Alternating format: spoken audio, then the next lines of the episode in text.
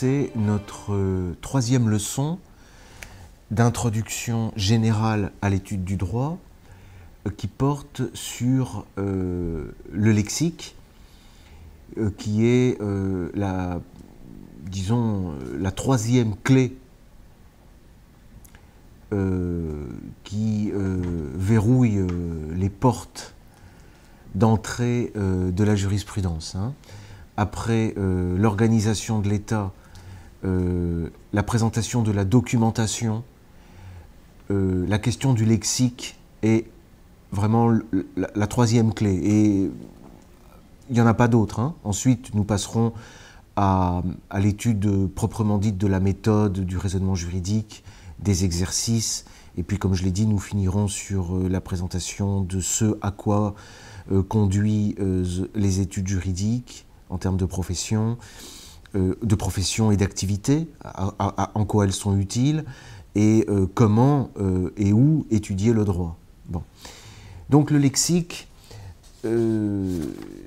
c'est un problème, comme pour les deux premiers thèmes que j'ai abordés, c'est un problème à la fois hautement philosophique et extrêmement concret. Donc je me contente euh, d'évoquer euh, des thèmes euh, qui ne demandent qu'à être médités, creusés à, volonté. Hein. Le... Je voulais commencer par une petite remarque, disons justement philosophique. on, prétend souvent, et à mon avis à tort, que euh, le langage juridique est un langage euh, technique, de même que la médecine a son langage, ou euh, l'informatique a son langage, ou l'étude des papillons ou des insectes a son langage. Je ne crois pas qu'avec le langage juridique, on soit dans ce type de, de langage spécialisé. Bon.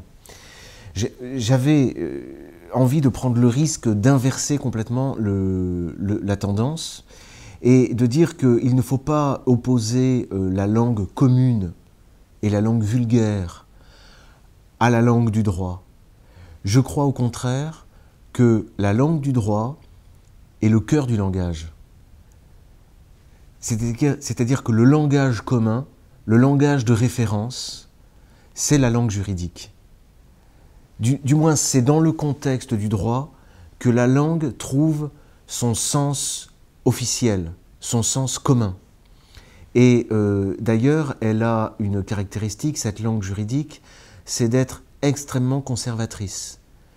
C'est-à-dire que les siècles peuvent passer, les mots du droit que nous utilisons encore aujourd'hui nous permettent de plonger dans le passé jusqu'à deux ou trois jusqu'à deux millénaires avant Jésus-Christ, voire au-delà. On, est vraiment dans, les, dans, les, dans, les, racines du langage. Et moi, j'aimais une hypothèse, euh, ça tient au fait que le, langage euh, ne nous sert vraiment pas tant à exprimer notre amitié à, nos semblables et, et, à dire à quel point on les aime, on s'entend bien avec eux. Ça sert plutôt à exprimer précisément notre hostilité ça sert à articuler le conflit. Et c'est exactement euh, euh, en cela que euh, le droit intervient sur le langage. C'est-à-dire que la langue est foncièrement conflictuelle, disons. Et, et par là, l'état de la civilisation avançant vers justement la structure de l'État, la langue devient juridique. Bien. Alors, ça, c'était, disons, une, une, première mise au point sur la nature du, du lexique. Ensuite de cela, il faut préciser que nous avons dans les termes juridiques un mélange de, de termes. D'abord, on a des noms propres également. On a des termes qui désigne euh, des institutions ou des, personnes précises, des, fonctions. Et puis il y a, euh, de même que dans le langage courant, euh, des noms communs, des notions. Alors, il n'est pas de meilleure façon d'aborder le droit que de recourir à un lexique des termes juridiques ou à un dictionnaire juridique. Hein. étant donné qu'il n'est pas évident de savoir, lorsqu'un mot est employé, euh, s'il euh, a une, une, acception précise et technique, qui en l'occurrence euh, est utilisée, ou s'il est utilisé comme on le comprend habituellement. C'est pas évident. et puis il y a des mots qui sont plus faciles à, disons, à, repérer et qui invitent directement à ouvrir le lexique. Ce sont des mots incompréhensibles. Hein. Il y en a beaucoup dans la langue du droit des mots techniques. Donc, pour, pour la première série de mots, euh, l'idéal serait de parcourir un, index des termes juridiques. Dans tout ouvrage de droit, vous avez un index hein, qui, qui, vous fait une liste des notions importantes. Ou bien, mieux encore, euh, de parcourir le lexique des termes juridiques sans même lire les définitions, mais de, de regarder les, les termes. Euh, par exemple, j'ouvre l'ouvrage au hasard, ce qui est un acte de bibliomancie, et je tombe sur espèce. Espèce. Vous voyez? Bon, espèce, est un terme juridique. Et je peux aller jusqu'à la, la, définition. tout dépend du contexte de son utilisation du terme. Hein. Alors, connaître le contexte précis dans lequel le terme est, utilisé, c'est déjà du droit, c'est déjà faire du droit. Donc la définition ouvre euh, sur la matière juridique. Par exemple, espèce, affaire, cas particulier. L'espèce, c'est le cas. Ainsi dit-on couramment, en l'espèce, les données de l'espèce, les, les, textes applicables à l'espèce. Plus loin, on a une seconde euh, acception, eh ben, c'est le numéraire, les espèces. Voilà, si vous voulez, un, premier exemple. On pourrait euh, multiplier. Euh, deuxième exemple, je, prends au hasard, in bonis. In bonis. Et là, on a un terme latin. Alors, c'est une euh, particularité du droit, et ça tient à son, conservatisme. on, a on a toujours des termes latins. Euh, et puis parfois on a des termes français, mais qui sont directement euh, euh, issus du latin. in bonis, alors c'est conservé tel quel. Ça se retrouve également dans tous les droits occidentaux, aux États-Unis, en Allemagne. on a, on a un, fond de termes latins qui est resté. Bon. C'est pourquoi euh, pour euh, aborder euh, cette étude, moi j'inviterai le, disons, le débutant à, à se familiariser sans même comprendre avec, avec le vocabulaire, à, connaître les mots techniques. tout simplement, alors que, les, plus, les plus consciencieux peuvent apprendre la liste par cœur, hein, ce n'est pas interdit. Mais pour euh, savoir exactement euh, quels sont les, les pièges de, de, la, discipline. Alors, je vais euh, vous indiquer la marche à suivre, c'est-à-dire lorsque vous avez un terme le meilleur moyen de se livrer à une étude, la première chose à faire pour se livrer à une étude, une fois qu'on a vu la définition, et qu'on on peut connaître le contexte, si on veut euh, avoir une vue plus précise, c'est avoir recours à son étymologie. Donc, quelle est l'origine du terme? D'où il vient? Et comme je vous l'ai dit, soit c'est un terme directement latin, donc là l'étymologie renvoie au vieux fond indo-européen, donc là je conseille d'utiliser le vocabulaire des institutions indo-européennes de Benveniste, hein, dont je fournirai dans le texte imprimé que j'utilise pour euh, sélectionner euh, des termes, je l'avais déjà parcouru euh, à l'époque de l'introduction historique au droit. Ce sont, c'est vraiment le fond, le fond du, fond du langage. Hein. Là, on, puise vraiment dans, les racines les plus profondes. Et une fois qu'on a l'étymologie, on peut utiliser également, bon, on peut utiliser le gaffio et on a vraiment le, socle. Alors ce qu'il faudrait faire, c'est avoir la liste des termes français utilisés le plus communément. Et pour ça, le recours au lexique des termes juridiques. À compléter donc par la, liste des, vieux termes latins. Et ça, c'est le premier stade. Alors, dans la liste des termes français, on, peut, on, peut, avoir recours aussi euh, aux, publications officielles, le ministère de la Justice a par exemple mis en ligne une liste des 100 mots euh, les plus importants de la justice. Alors je vais, la parcourir. Vous avez abandon, pour abandon de famille. Voilà un terme juridique.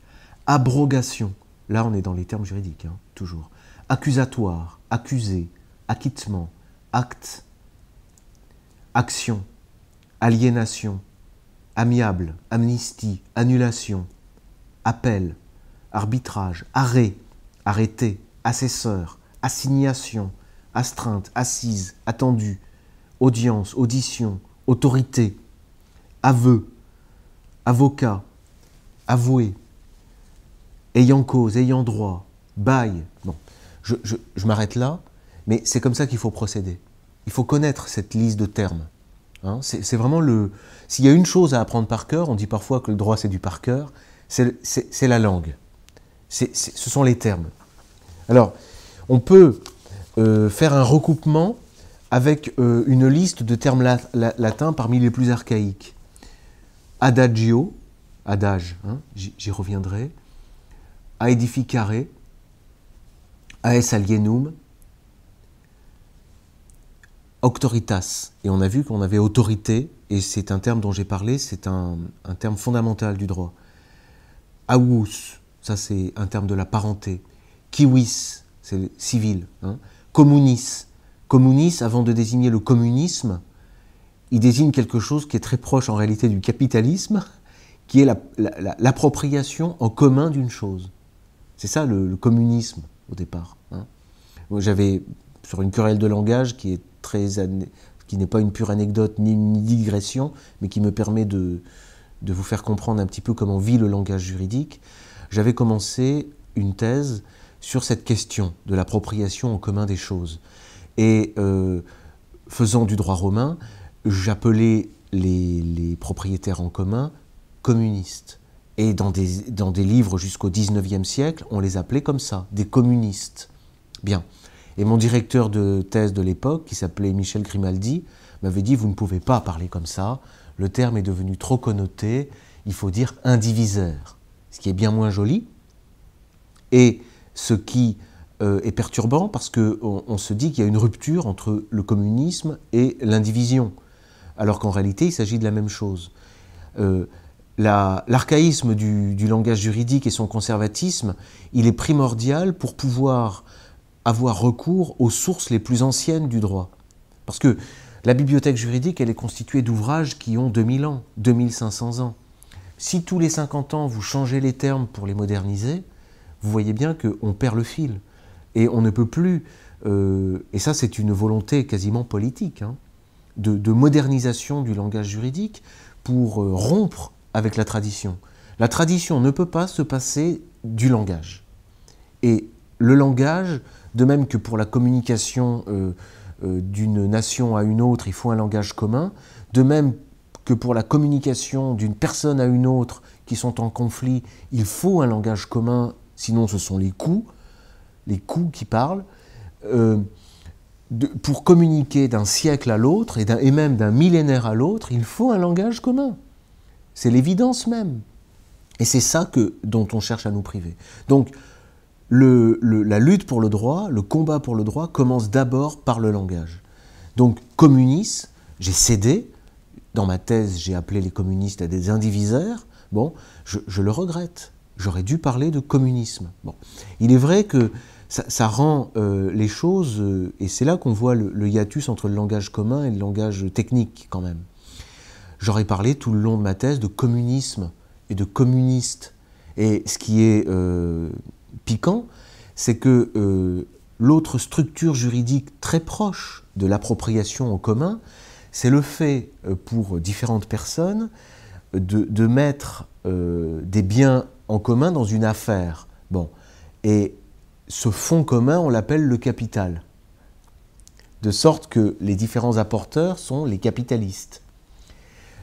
Dès lors, l'une des discussions les plus pointues dans une thèse juridique euh, sur cette, question de l'appropriation en commun devient, euh, celle, devient la comparaison entre les communistes et les capitalistes.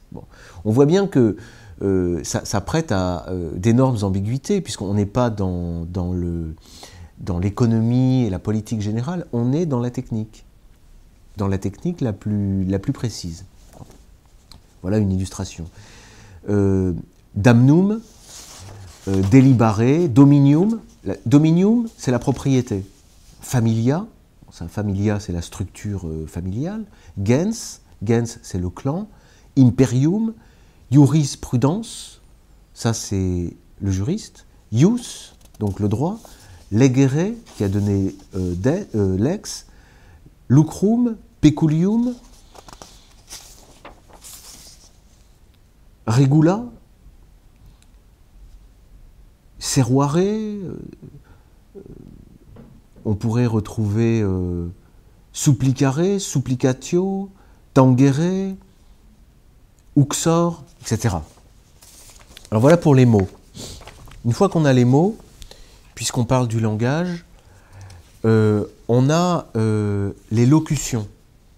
Les locutions euh, qui sont, qui peuvent être françaises, mais qui sont de tradition des locutions latines. Là, ce sont des, petites expressions qui permettent rapidement d'exprimer de grandes choses et de, faire référence à, des, parfois des, des, rayons de bibliothèque entières sont désignés par simplement un mot ou une expression. Alors je vais vous en donner des exemples, mais là encore ce sont des listes. Alors là il y a deux ouvrages fameux de Laurent et Boyer. Il y en a un sur les locutions latines et il y en a un autre sur les adages. Les adages, j'y viens ensuite parce que l'adage c'est déjà une formule, c'est déjà une phrase. On est déjà dans l'expression. Hein. On est déjà euh, dans l'usage du langage euh, le, plus avancé. Alors, j'ai là sous les yeux une liste d'un grand nombre de, locutions. Je vais vous en donner euh, quelques exemples parmi les plus, les plus connus, les plus répandus, que ce soit en France ou dans les autres pays européens ou occidentaux, ou dans le monde entier en fait, puisque le droit, euh, et, par le droit, le droit romain, euh, alors est vraiment globalisé. Hein. Axio in personam alors je ne sais pas si ça parle à l'auditeur, mais axio in personam, c'est l'une des deux catégories d'action en justice. C'est lorsque l'on s'attaque, on, demande quelque chose à une personne en termes d'argent. C'est une action contre la personne, qui s'oppose à l'axio in rem, qui là est une action réelle où l'on on réclame quelque chose. Soit on demande quelque chose à quelqu'un, soit on réclame une chose. Hein. Euh, ça, c'est une subdivision. Euh, n'entrons pas dans le détail parce que ça fait partie du contenu. D'ailleurs, c'est un point que j'aborde euh, frontalement dans la leçon 2 de, dans les leçons de droit, le numéro 2 chez Contre-Culture, hein, qui vient de paraître. axio pro-sociaux. Alors là, je parlais tout à l'heure du capitalisme. L'axio pro-sociaux, c'est l'action de l'associé qui agit pour la société pour défendre la société commune. Axio pro-sociaux. Ad hoc, ça c'est certaines des, locutions sont aussi dans le dictionnaire hein, euh, commun. Hein. Ad hoc, ça veut dire juste pour une fin précise. Ad litem, ça veut dire pour le procès. Locution animus, alors là on a un simple terme. Hein. L'animus, c'est la disposition d'esprit. Alors les amateurs de, Jung euh, verront ça autrement, évidemment, animus anima. Mais euh, non, c'est la disposition d'esprit. Par exemple, l'animus possidendi, c'est la volonté de posséder, c'est-à-dire prendre quelque chose avec l'animus possidendi, c'est-à-dire avec la volonté de se l'approprier, d'en avoir la possession. De même que l'animus testandi, c'est la volonté de faire un testament, c'est la volonté de tester lorsqu'on rédige quelque chose, par exemple. Hein. Advocatus diaboli, c'est l'avocat du diable. Alors on a aussi des termes qui viennent euh, dans le cours des siècles. On a eu de longs, on a eu de longs, pour trop longs pour certains, mais de longs millénaires euh, ecclésiastiques euh, qui ont pris en main et en charge le droit, qui l'ont remodelé. Aequitas, c'est l'équité. Auctoritas, casus, c'est le cas. Hein Casus belli, c'est le cas de guerre. Casus belli.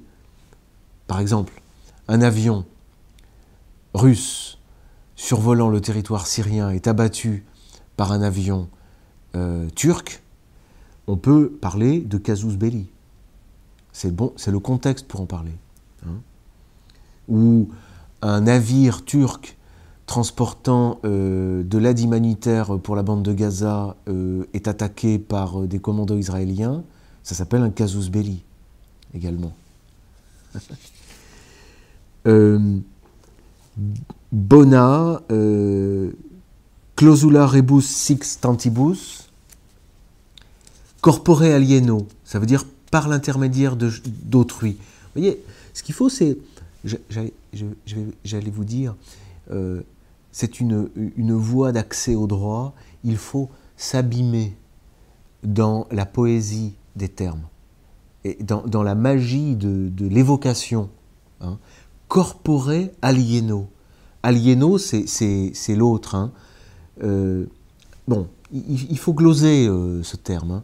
C'est soit on aliène son corps, soit on est, le corps pour un autre. Enfin, il y a quelque chose de, profond dans ces, termes. Euh, damnus émergence. Bon, voilà un exemple donc des locutions latines. Ensuite, je passe, et ce sera le, terme de, mon, de ma séance d'introduction au numéro 3, hein, qui porte sur le vocabulaire et le, et le langage, aux, adages. Alors voilà le premier adage. Accessorium sequitur principale.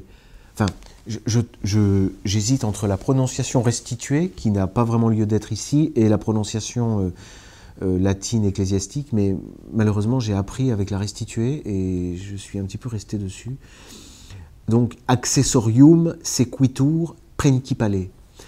Ça, ça veut dire que l'accessoire le, suit le principal. Ça a beaucoup de... Les, adages, en général, il, il faut les, les avoir en tête, et d'un contexte à l'autre, ils s'appliquent. Ou ils s'appliquent à dessein ou mal, peu importe. Ils sont là pour vivre, ils sont là pour euh, trouver des illustrations. Et je peux dire que un adage au milieu d'un procès a toujours un effet électrique. Ça, électrique au sens de la chaise électrique, c'est-à-dire que ça, ça tétanise l'assistance, à commencer par les magistrats. Actor sequitur forum rei. Actori incombit probatio. Alors ça c'est intéressant, c'est à celui qui déclenche le procès euh, qu'incombe la charge de prouver ce qui s'est passé. voyez? C'est à celui qui déclenche le procès d'apporter les preuves. Hein personalis moritur cum persona. Alors on a aussi des adages français euh, qui viennent soit d'une traduction littérale euh, d'adages latins, soit de la grande époque de la lutte nationaliste de, française contre le latin, contre l'Église, et qui n'est pas du XXe ni du XIXe, mais qui est vraiment du XVIe siècle et du XVIIe siècle, avec euh, de, grands poètes qui, pour euh, beaucoup, étaient, d'ailleurs des juristes. Hein. Euh, la Fontaine était juriste, par exemple. Alors, voilà des exemples d'adages français. Arrêt lu à l'audience appartient au public assez fait qui fait faire. Autant vaut une simple promesse ou convenance que les stipulations du droit romain. Aux arrêts, point d'arrêt. À l'avocat, la voix, le procureur, la plume. Non, pardon, l'avocat a la voix, le procureur, la plume. Il y en a un autre qui dit la, la plume est serve, mais la parole est libre. Bâtard ne succède point. Besoin ou nécessité n'a loi.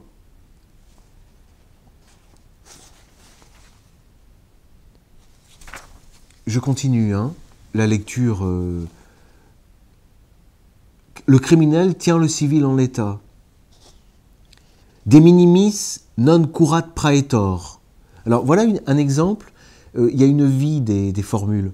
C'est-à-dire que euh, parfois vous pouvez rapprocher deux formules et vous vous rendez compte que simplement on a interverti un mot, on a changé euh, l'ordre des termes, on, a remplacé par exemple là praetor, de minimis non curat praetor, c'est-à-dire le juge n'a pas, ne, s'occupe pas des petites choses. On ne peut pas lui réclamer un euro, il n'y a pas de procès pour des petites choses. après il faut, réfléchir sur tout ce que ça peut impliquer. Et on a une autre formule qui dit de minimis non curat lex. Ça veut dire le législateur cette fois. La loi n'a pas égard aux petites choses. Bon. Euh, c'est par cette. Euh, d'ailleurs, ce sont des formules pour certaines archaïques qui remontent euh, à l'époque qui précède le droit dans l'histoire latine. Hein.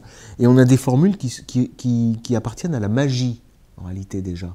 C'est-à-dire on est quasiment dans le chamanisme. Hein. Des formules magiques, hein, des formules qui étaient euh, et qui ont été comme ça euh, euh, utilisées ensuite par le droit et puis pour certaines forgées. Enfin, duralex sed lex, electa unavia non datur recursus ad alternam. Une fois qu'on a pris un chemin, il ne faut pas en changer. En fait de meubles, la possession vaut titre. Error communis facit ius. Ça, c'est intéressant. Quand l'erreur commune fait le droit. Quand tout le monde se trompe, c'est le droit. Euh, c'est intéressant parce que ça, veut dire que euh, le droit peut se fonder sur l'erreur. Euh, remarquez qu'on a là communiste. Hein. On a vu communiste.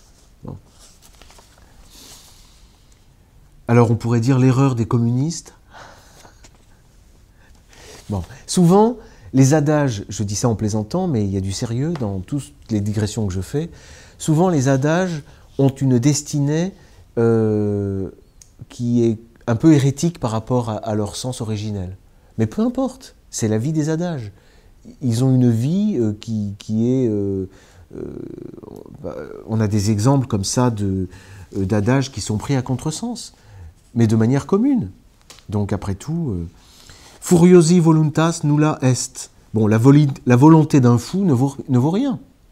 Hein, si on fait un testament ou un contrat sous l'emprise de la fureur ou de la folie, ça ne vaut rien. Fiat justitia pereat mundus. Ah, voilà un bel adage pour euh, nos contextes internationaux. Inter arma silent leges. Là, ça, je crois que ça vient du Moyen Âge. Ça veut dire, euh, en cas de guerre, les lois se taisent. Alors ça peut vouloir dire deux choses. Ça, peut vouloir dire dans la, dans la guerre, il n'y a pas de règles, ou ça peut vouloir dire son contraire.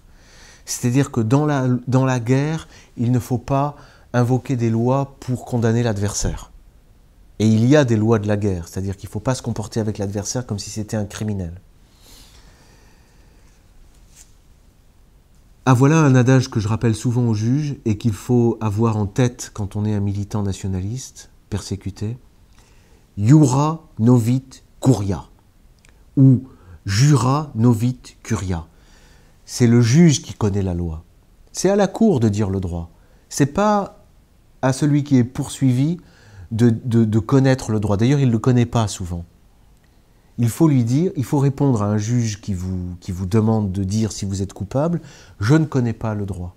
C'est vous qui connaissez le droit. Le nul n'est censé ignorer la loi s'applique d'abord au juge. C'est le juge qui n'est pas censé ignorer la loi. C'est lui qui la connaît.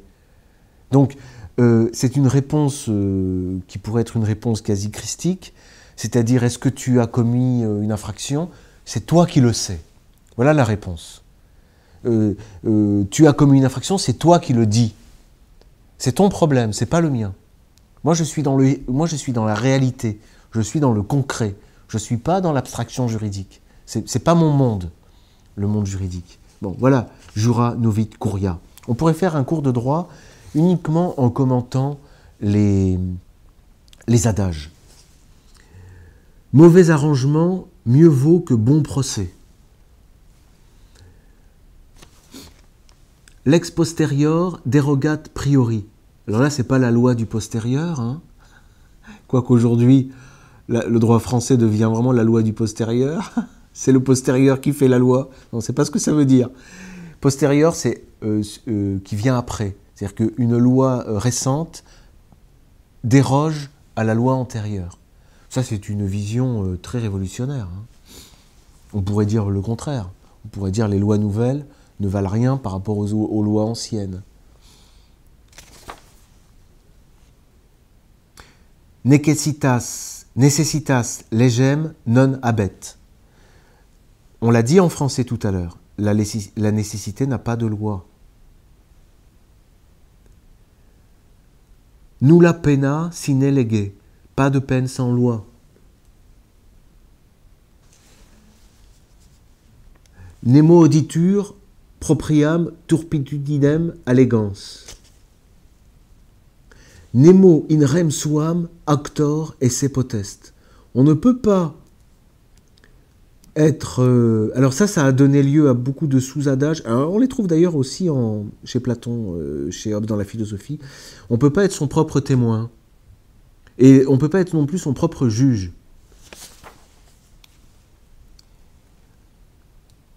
Opposition sur opposition ne vaut. Pas d'intérêt, pas d'action.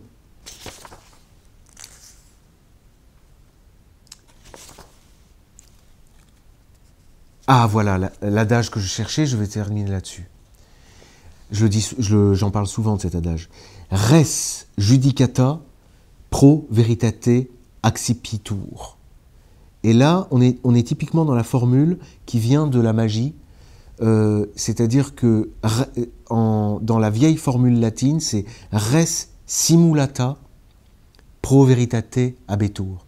C'est-à-dire que, par exemple, c'est typiquement magique. Quand vous percez euh, le.